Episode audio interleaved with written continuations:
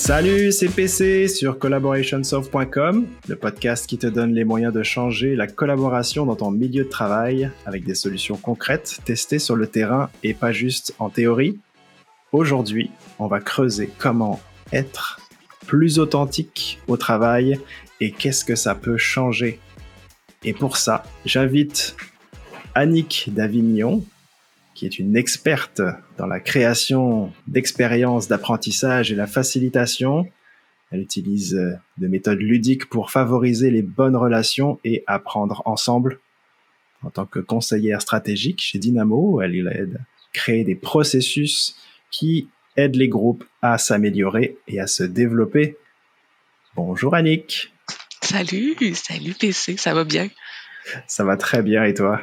Yes, c'est le fun de se, en fait, je trouve ça intéressant d'écouter quelqu'un nous me définir puis dire qu'est-ce que qu'est-ce que la personne dit sur moi puis qu'est-ce que ça me fait à l'intérieur. Fait que je trouve ça intéressant. On dirait que je découvrais ma propre personne à travers ce que tu disais de moi puis euh, pouvant valider. Je suis ça? Ah ouais, c'est vrai, je suis ça aussi. Ah oui, je fais ça. Wow! Comme si je m'impressionnais moi-même à t'écouter parler de moi. Et, on, va continuer. Et on va continuer, tu vas voir. Ouais. Euh, donc, épisode sur l'authenticité. Mhm.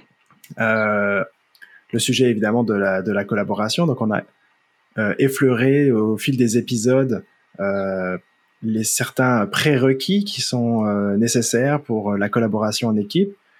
Et on a aussi identifié à quel point avoir une safe zone était essentiel pour que des membres d'équipe puissent être constructifs, se challenger.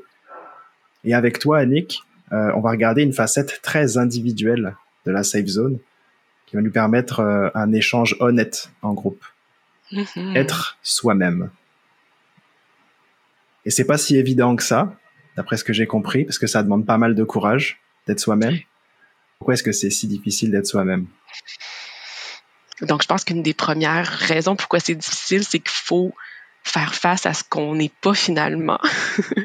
pour, être vraiment soi-même, pour commencer par accepter vraiment qui on est. Et oui, je suis une joie de vivre, oui, j'ai le sourire facile, oui, je suis facile d'aller dans le positif, mais je suis aussi quelqu'un qui contredit les idées, qui, qui peut être en désaccord, qui peut avoir une humeur des fois désagréable, qui peut même tomber dans du leadership négatif euh, quand j'accumule beaucoup de d'éléments qui, qui, me déplaient ou qui me dérangent. Euh, fait que je pense que premièrement, ce qui est difficile, c'est d'accepter qu'on est tout, on est lumière et ombre comme humain. Mhm. c'est difficile pour l'impact que ça peut créer d'être pleinement soi-même. Puis c'est le fun quand on est pleinement soi-même puis que c'est plaisant, puis que le monde te dise waouh j'aime ça qui tu es quand tu es vraiment toi. Mais si les gens aiment pas des choses de toi quand tu es toi-même, c'est dérangeant parce que là, ça, c'est autant un oui à ton toi, mais c'est aussi un, peut-être un non à ton toi véritable. Fait que c'est courageux, puis ça, on prend le risque de, de peut-être pas être aimé par tout le monde. Moi, c'est ça que je me suis rendu compte à vouloir vraiment être authentique. C'est, ah, si je fais ça, ça veut dire que ça se peut qu'il y ait du monde qui m'aime pas. Puis ça, c'est épeurant. Ça, c'est sûr que ça prendre du courage. Accepter le fait que peut-être les autres ne vont pas nous aimer tel qu'on est. Exact. Ouais. Et c'est étonnant parce que, bon, on peut dire que ça tombe sous le sens à l'extérieur du travail, dans l'intimité ou avec des amis, en famille. Pourquoi est-ce que c'est si difficile au travail? C'est qu'est-ce qui fait que le travail, on se sente autant menacé puis qu'on a écrit comme un espace où ce que il faut se cacher, puis il faut s'adapter et tout. Puis c'est, où les pain points, ou c'est où ce qu'il faut intervenir pour, euh, pour pouvoir se permettre d'être autant pleinement soi-même au travail. Comme, fait, quand je t'écoutais, j'étais comme, ah, je pense que c'est ça. Puis je, suis hmm. profondément convaincue que le monde du travail, mais la société perd à ce que je sois pas pleinement tout ce que je suis, incluant mes parts d'ombre, encore avec des guillemets, que mes parties lumineuses, tu Fait que j'en suis profondément convaincue, mais je viens de commencer à vraiment être convaincue, puis j'ai, j'approche la quarantaine, puis je me dis, ah, je veux pas que les gens, que ça leur prenne autant de temps à voir que toute leur soi peut être bénéfique au travail. Ça ne veut pas dire que tu fais n'importe quoi, n'importe comment, n'importe où, avec n'importe qui. Tu sais, être, être pleinement soi. Tu sais, il y a, y a un équilibre entre être totalement pleinement toi au service de, de la mission de l'organisation pour laquelle euh, tu travailles. Là. parce que peut-être ça fait peur aussi pour les employeurs ou les organisations d'accueillir pleinement l'authenticité parce qu'on a, ça fait mm-hmm. peut-être peur de, ça veut-tu dire que mes employés vont me dire euh, n'importe comment, n'importe quoi, n'importe où, à n'importe qui, dans n'importe quel contexte? Je comprends que ça peut créer de la, de la peur ou de la résistance. Mm. J'ai envie d'explorer quelque chose euh, euh, avec toi que tu que tu disais. Euh, euh, tu prends ton expérience personnelle, puis il y a des personnes dans ton voilà dans ton cheminement que tu as comme repéré qu'elles pouvaient peut-être manquer d'authenticité. J'imagine qu'on a tous un petit radar au fond de soi pour permettre de détecter ces choses-là. Mais en quelques points, euh, comment est-ce que toi tu détectes quelqu'un que tu suspectes qu'il y a un manque d'authenticité?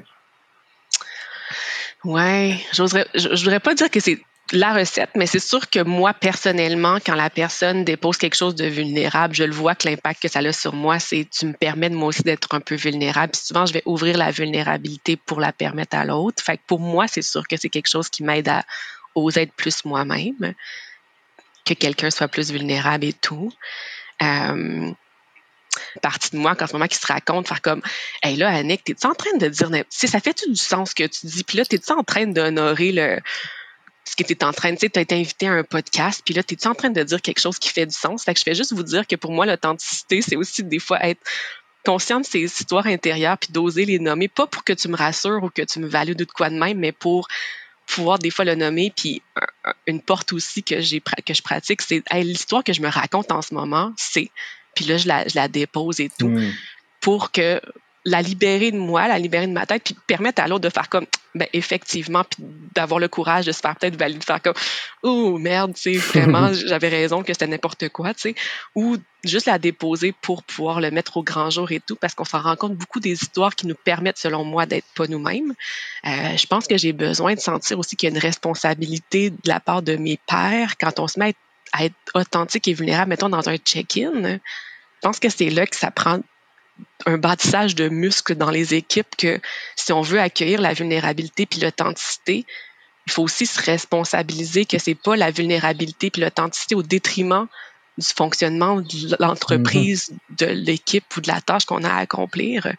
C'est là que je pense que ça peut faire peur. Puis j'ai vécu souvent des, des milieux où ce que on prône l'authenticité puis la vulnérabilité à un point qu'on n'arrive jamais à, adresser la tâche ou ce qu'on a à accomplir, puis c'est dans un contexte moindrement d'entreprise ou d'organisation ou de projet où il faut mm-hmm. que ça avance, c'est vrai que ça peut donner mauvaise presse à la vulnérabilité et à l'authenticité si ce qu'on entend par ça, c'est on ouvre le cercle puis tout le monde peut prendre le temps qu'ils veulent pour nous raconter tout leur matin, puis que ça a bien été ou pas.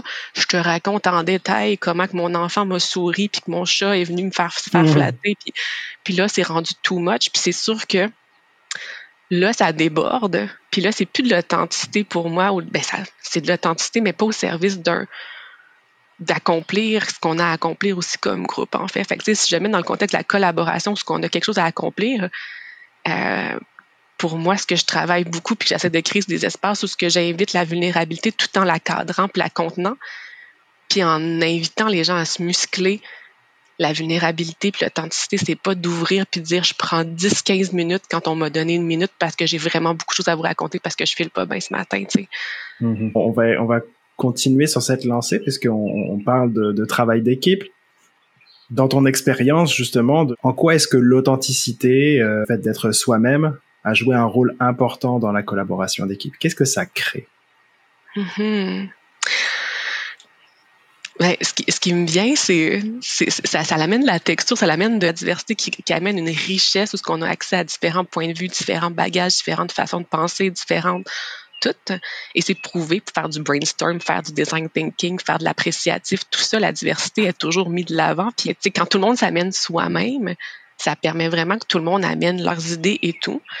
Euh, ce qui va amener peut-être plus de possibilités où ce qu'on a des tensions, parce que ça se peut que si moi je m'amène pleinement, puis toi tu t'amènes pleinement, ça se peut qu'on soit vraiment des opposés, puis que ça soit, euh, comme au début, pas trop aligné et tout. Fait que ça peut créer des tensions ou des impressions qu'on n'arrivera jamais à un point de ralliement. Euh, si tu me mets dans un brainstorm, je vais, je vais aller, je vais aller dans des places que tu pensais même pas aller dans les idées, qui va peut-être être beaucoup trop loin. Mais j'ai besoin aussi que quelqu'un soit pleinement soi-même, puis d'amener un, une résistance à même des idées aussi pour me grounder aussi, me ramener ou ça me prend des gens qui sont peut-être plus terre à terre pour me ramener aussi. Ce que j'aimais pas avant, parce que moi, pour être authentique avant, je voulais pas qu'il personne m'empêche d'être pleinement moi-même euh, euh, mm-hmm. dans ma grande créativité. Mais j'ai appris à, apprécier ceux qui sont ceux et celles qui sont pleinement eux-mêmes dans, dans l'opposé, d'être plus dans la convergence. C'est des gens avec qui j'ai appris à beaucoup, à bien travailler, souvent des personnes avec qui, qui sont plus justement dans la structure par la suite organiser les choses puis s'assurer mhm. qu'on est groundé dans le dans le dans le réel. Puis je t'avouerais vous qu'au début le monde qui me groundait puis qui revenait mhm. vite sur le plancher des vaches pour amener une, une, belle expression québécoise, il m'énervait. Il faut être clair sur qu'est-ce qu'on veut faire arriver puis d'être engagé envers ce qu'on veut faire arriver. C'est ça la puissance, je pense, de, mhm. de faire partie d'une équipe, d'une organisation parce qu'il y a quelque chose qui nous rassemble. Si on est juste des humains pêle-mêle qui essaient d'être soi-même pleinement, ça va faire peut-être un festival, quelque chose de bien le fun, mais on n'accomplira peut-être pas quelque chose ensemble, puis c'est correct. Ouais. Moi, ce que je comprends là-dedans, c'est qu'il y a à la fois euh, être authentique, c'est deux efforts. C'est un effort pour soi de s'accepter, d'accepter finalement sa part d'ombre, comme tu disais. On accepte plus facilement sa part de lumière, mais là, c'est accepter sa part d'ombre également. Le deuxième effort, c'est d'accepter celui des autres celui des autres va peut-être être en conflit avec le sien ou avec ses attentes. Mm. Donc si on se fait ce cadeau-là de s'accepter, il faut être prêt à accepter les autres. C'est pour ça que j'ai mis deux efforts parce que ça peut être compliqué d'accepter les autres. Tellement. Je l'ai vécu, je, le vois bien. Mais ce que ça permet, de déchaîner la créativité, donc de penser en dehors de la boîte, d'avoir plus d'idées, d'avoir une diversité d'opinions plus vaste, puisque euh, même des opinions euh, contradictoires peuvent, euh, peuvent ressortir. Mm-hmm. Ça va générer des conflits constructifs. Donc ça, c'est intéressant puisque on en a besoin de cette zone un petit peu de saine tension. Quand elle est pas là, peut-être que ça, ça peut allumer le bullshit detector. Mm-hmm. On revient là-dessus. Et aussi, ça permet de créer un certain climat de, confiance générale parce qu'on sait qu'on chacun d'entre nous va se responsabiliser vers un objectif. Donc ça, c'est puissant parce que l'authenticité permettrait tout ça à un groupe. Mm-hmm. Mm-hmm. Et justement, si on essayait d'explorer certains points clés que des personnes pourraient essayer de mettre en action dans leur milieu de travail pour être soi-même plus mhm. authentique. Donc là, on va laisser de côté la portion plus complexe d'accepter les autres, mais juste, on va se concentrer sur soi. Comment est-ce que moi, je pourrais faire pour être plus authentique dans mon, milieu de travail? Qu'est-ce que je peux essayer au quotidien? C'est peut-être conceptuel, mais de dire qu'est-ce qui arrive si je me lève le matin puis que toutes les personnes que je croise dans mon organisation je me dis que je les aime comme ils sont. Je veux pas qu'ils changent, je veux pas qu'ils soient différents. Puis je travaille là-dessus à, à juste avoir une posture de peu importe comment les personnes sont dans mon travail, je les accepte comme ils sont, puis que elles sont parfaites comme ça. Puis si on a de la misère à le faire pour soi, ben on peut revirer le miroir sur nous, faire comme qu'est-ce qui arrive si j'ai la conviction que tout le monde m'aime comme je suis au travail, puis m'accepte comme je suis, exactement comme je suis en ce moment, puis de voir l'impact que ça peut avoir. Peut-être que un muscle, ça peut être juste de dire je vais vivre cette semaine ou cette journée aujourd'hui, tu sais, je vous lance aujourd'hui, j'agis avec mon équipe et au travail comme si j'étais convaincue que tout le monde était 100% à l'aise. En sachant pas, en n'ayant même pas le valider autour de vous, mais juste faire voir qu'est-ce que ça fait comme impact. Puis après ça, d'essayer, le, ben pas le contraire, mais l'opposé, de dire je vais essayer de faire au moins une journée où ce que, peu importe comment les gens sont dans mon équipe ou au travail, je les accepte, puis je les aime, puis je, leur, je les accepte 100% comme ils sont. Ça a peut-être l'air un peu hurluberlu, mais juste de changer sa posture, puis de faire comme si, fake it until you make it. Des fois, je, je l'aime pas cette expression-là, mais j'ai le goût de vous la, vous la proposer pour, euh, pour faire un lien avec ce que je disais, mais aussi pour vous donner peut-être une. Vous donner, vous qui écoutez, et toi, Pierre Cyril aussi. ça, ça serait une. Euh, mais une, une aussi qui, qui pour moi d'aller un petit peu plus loin, euh, d'être dans la curiosité en fait. Je pense que la curiosité a mauvaise presse en fait. Je pense qu'il y a même une expression que la curiosité c'est mal placé puis que comme elle, est la cause. C'est un vilain défaut. Oui, c'est ça. Mais moi j'ai le goût de la On m'a toujours dit ça quand j'étais petit. C'était un vilain défaut la curiosité.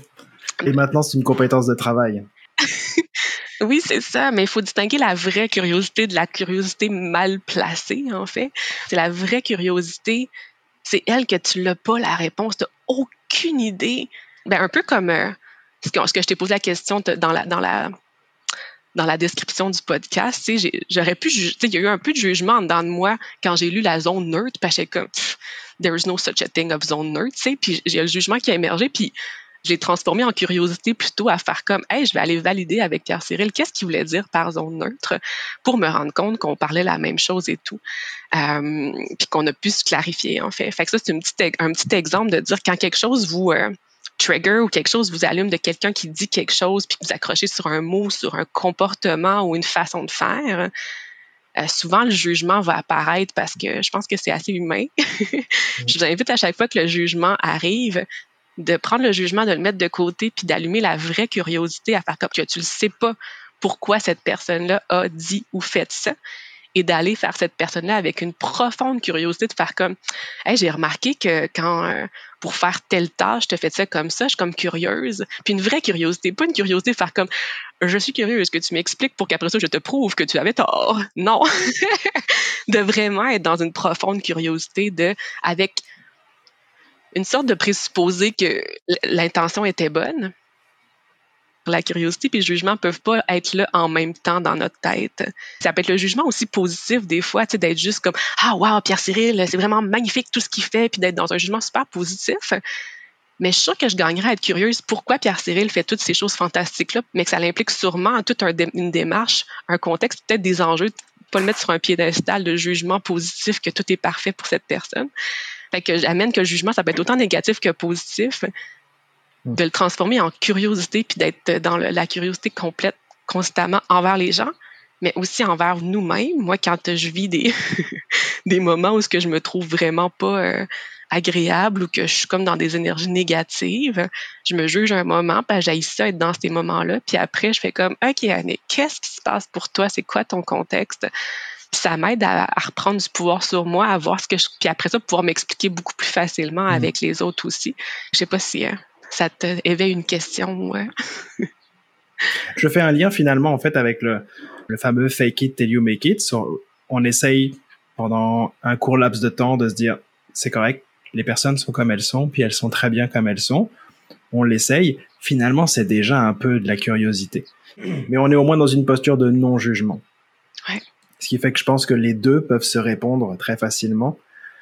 J'ai comme le goût de dire si un, truc qui pourrait être entre les deux, c'est dans le j'accepte 100% la personne, puis avant d'aller dans la curiosité, un autre muscle que, j'ai que j'ai appris que j'essaie de développer de plus en plus c'est le en anglais le noticing observer en fait ce qui se passe moi ça m'amène beaucoup dans y a-tu une émotion, y a-tu un inconfort, y a-tu une sensation, y a-tu. Euh, puis là, je fais juste observer ce que moi, ça me fait ou ce que j'observe euh, en ce moment. Puis je pense que de, la puissance, puis la, de pouvoir être capable de se regarder, puis d'observer, puis de, de voir ce que ça nous fait, puis que c'est comme un, self-check-in que tu peux faire avec toi-même. En fait, c'est comme si mm-hmm. ces outils-là m'aident à.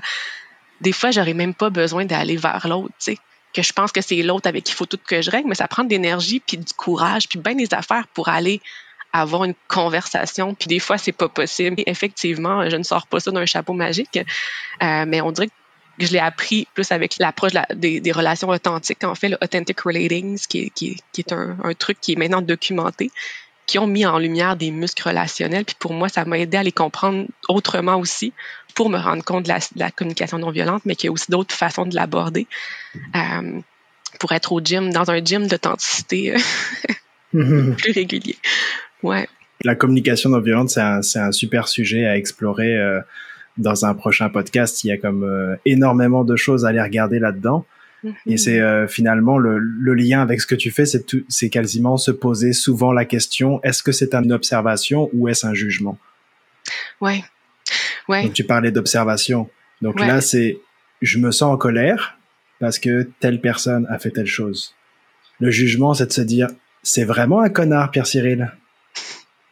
C'est de se dire je suis vraiment en colère parce qu'a dit Pierre Cyril, ça c'est une observation. C'est-à-dire il a dit quelque chose, il y a eu un trigger, ça fait quelque chose sur moi.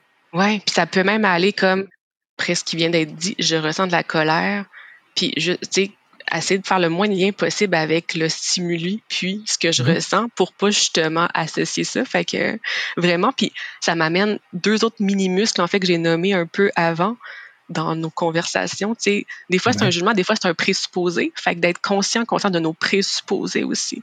Euh, par exemple, là, je te regarde avec le, visage sérieux, puis là, je pourrais présupposer que là, on est, je pense, à l'heure qu'il faut finir. Fait que là, son, son, son air moins souriant de, des dernières secondes, c'est sûrement parce qu'il se dit qu'il faut finir. Tu sais. Là, c'est un présupposé d'être consciente de ça. C'est pas un jugement, c'est plus un présupposé, puis d'aller valider nos présupposés, de faire comme là, je veux que ton visage il est comme un peu plus, on dirait qu'il y a comme moins de, de sourire dans ton visage.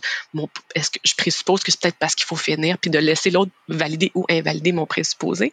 Dans des, dans des organisations, dans des équipes, dans des projets, mon Dieu, qu'on peut s'en créer des histoires, des présupposés. Je présuppose que l'autre va s'en occuper parce qu'elle t'en est toujours mm-hmm. occupée. Euh, je présuppose mm-hmm. qu'elle, elle veut faire sûrement ça de même parce qu'elle est plus créative. Puis on présuppose plein d'affaires, puis on se raconte plein d'histoires, puis finalement, on se perd complètement dans le ici maintenant, puis dans qui on est en ce moment. Fait que d'autres muscles à vous, à vous offrir, c'est de d'être conscient de nos présupposés puis de nos histoires qu'on se raconte, puis d'aller les valider, de les déposer, de les mettre en lumière pour pas qu'ils se mettent dans le chemin, en fait, de nos, de nos relations puis de notre travail ensemble. Parce qu'au final, c'est le lien humain avec soi-même puis avec les autres, selon moi, qui est à la base de toute collaboration. Là, je fais un gros statement ici, là, mais une absence de relation, une collaboration ne peut pas exister avec une absence de relation. Et merci en tout cas. Euh, tu as touché un point essentiel parce que le, on a tous des biais cognitifs. Parfois, on essaie de confirmer ces biais à travers des personnes. On va aller euh, chercher le feedback d'une certaine personne parce qu'on sait que cette personne-là est plutôt d'accord avec nous.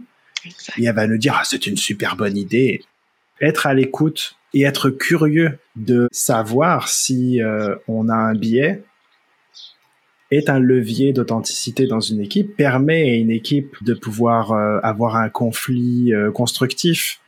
Et donc là, tu parlais de verbaliser l'impact. Mm-hmm. Dans quel contexte est-ce que tu, on a besoin de verbaliser l'impact mm. pour être plus authentique? Mm-hmm partager l'impact que l'autre, que j'ai eu sur les gens, pour moi, c'est une des façons les plus puissantes où ce que je réussis pas à dire euh, c'est pas vrai, tu sais. Puis on, me faire dire Annick t'es extraordinaire, je trouve ça super touchant, mais je sais pas qu'est-ce que tu veux dire quand tu me dis ça. Mais si tu me dis un moment ou quelque chose qui s'est passé puis l'impact que ça a eu sur la personne, ça m'aide à comprendre l'impact que j'ai sur le monde, sur les gens et tout. Euh, puis pour moi, puisque l'impact que ça a sur moi, ben, je, travaille je muscle mon muscle à l'offrir aussi aux autres. Mm-hmm. Euh, dans un événement, il y a un, le, copain d'une amie, il est là et tout, puis je suis proche de lui, puis je le sens dans mon corps que je me sens en sécurité avec lui. Puis je dis, ah, allô, enchanté, puis je sais pas, ta présence, je me sens super calme en ta présence et tout. Puis j'ai dit, puis j'ai senti qu'il y a eu un impact. Puis je le fais pas pour transformer les gens puis leur donner un, mais je voyais l'impact que ça avait de lui partager l'impact qu'il y avait sur moi. Euh, fait pour moi, c'est un énorme cadeau qu'on peut offrir aux gens. Euh, mm. Je pense que ça construit aussi des points de repère pour dans ce monde où on ne sait jamais si on est correct ou pas correct parce que selon selon le, le contexte, la journée, l'heure, on ne sait pas. Des fois, ça peut créer une insécurité avec des gens qui gèrent un projet puis qui ont besoin qu'on avance. Fait que j'ai appris par des partages d'impact aussi, puis moi me regarder aller de, faire attention à ça, puis de pouvoir être dans la contribution. Hein. Ben, je te remercie. Donc là, on a vu euh, quatre muscles qu'on peut euh, essayer de faire travailler au quotidien. De ce que je comprends, c'est que ces quatre muscles-là, euh, ils sont à travailler en même temps parce qu'ils se répondent. Donc comme essayer de, se, de suspendre son jugement pour écouter, voir ce que ça peut faire, voir comment est-ce qu'on l'accueille. Donc ça, c'est aussi être à l'écoute. on parle d'être curieux donc de manière authentique. On n'essaie pas d'être curieux pour juger la personne, mais être curieux pour essayer justement de regarder un angle qu'on n'aurait pas vu euh, auparavant. Ça mhm. aussi, c'est être à l'écoute.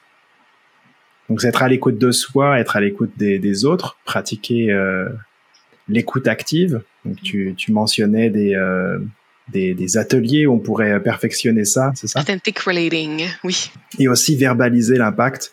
Donc, être vraiment authentique sur ce que ça fait à soi. Donc, si on est à l'écoute de soi, c'est important de pouvoir être euh, être franc avec la personne et pouvoir partager ce que on a ressenti de ça. Mm-hmm. Le petit, euh, le petit, euh, la petite chose à faire attention, j'imagine, c'est quand on verbalise l'impact, le jugement peut embarquer assez vite. Donc, se poser la question est-ce que c'est une observation ou est-ce que c'est un jugement? Oui que tu penses, une histoire qu'on se raconte, un présupposé, et de partager aussi l'impact que ça a eu en soi, puis de se responsabiliser aussi dans, dans mm. l'impact que ça a eu, puis l'observation. Donc, c'est vraiment d'être toujours conscient de soi, d'être euh, une capacité de toujours s'observer, en fait, qui peut être fatigant.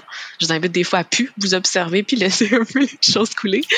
Mais plus que le muscle est là, plus que ça devient quelque chose de naturel, en fait. Puis euh, c'est constamment. Puis oui, toutes les travailler en même temps, mais on peut euh, se donner des petits défis que cette semaine, j'essaie de mettre plus d'emphase là-dessus et tout. Puis trouvez-vous des alliés autour de vous, ce que, tu sais, je vais te donner le feedback, premièrement, de demander le consentement de l'autre personne. Es-tu prêt, prête à recevoir ton feedback, qu'il soit positif ou négatif, là, je mets des guillemets, constructif, positif, peu importe, ça, d'avoir le consentement de l'autre pour dire est-ce que tu es prêt, prête, euh, puis accepter que la personne n'est peut-être pas prête. Moi, j'ai besoin d'être prête puis qu'on me demande. Euh, mais c'est ça, puis pas avoir peur de, se faire, de faire des erreurs, puis on se plante constamment. Et là, de là, l'importance de créer des liens de confiance, puis des liens profonds avec les gens. Avec qui vous pratiquez, peut-être d'y aller avec des gens que justement le lien il est plus fort, comme ça, on n'est pas toujours là à, à, briser en dedans euh, des liens moins, moins solides. Donc, euh, peut-être pratiquer au début avec du monde avec qui vous savez que même si vous plantez solidement, la personne ne va, pas, euh, va pas partir en courant en vous insultant. Hmm. Et voilà, c'est tout pour aujourd'hui. Merci beaucoup, Annick, pour ton éclairage sur l'authenticité et comment ça peut nous aider à mieux collaborer. Avec plaisir. Merci pour l'invitation. Et à bientôt pour un nouveau podcast de collaborationsolve.com le podcast qui te donne les moyens de changer la collaboration dans ton milieu de travail avec des solutions concrètes, testées sur le terrain et pas juste en théorie.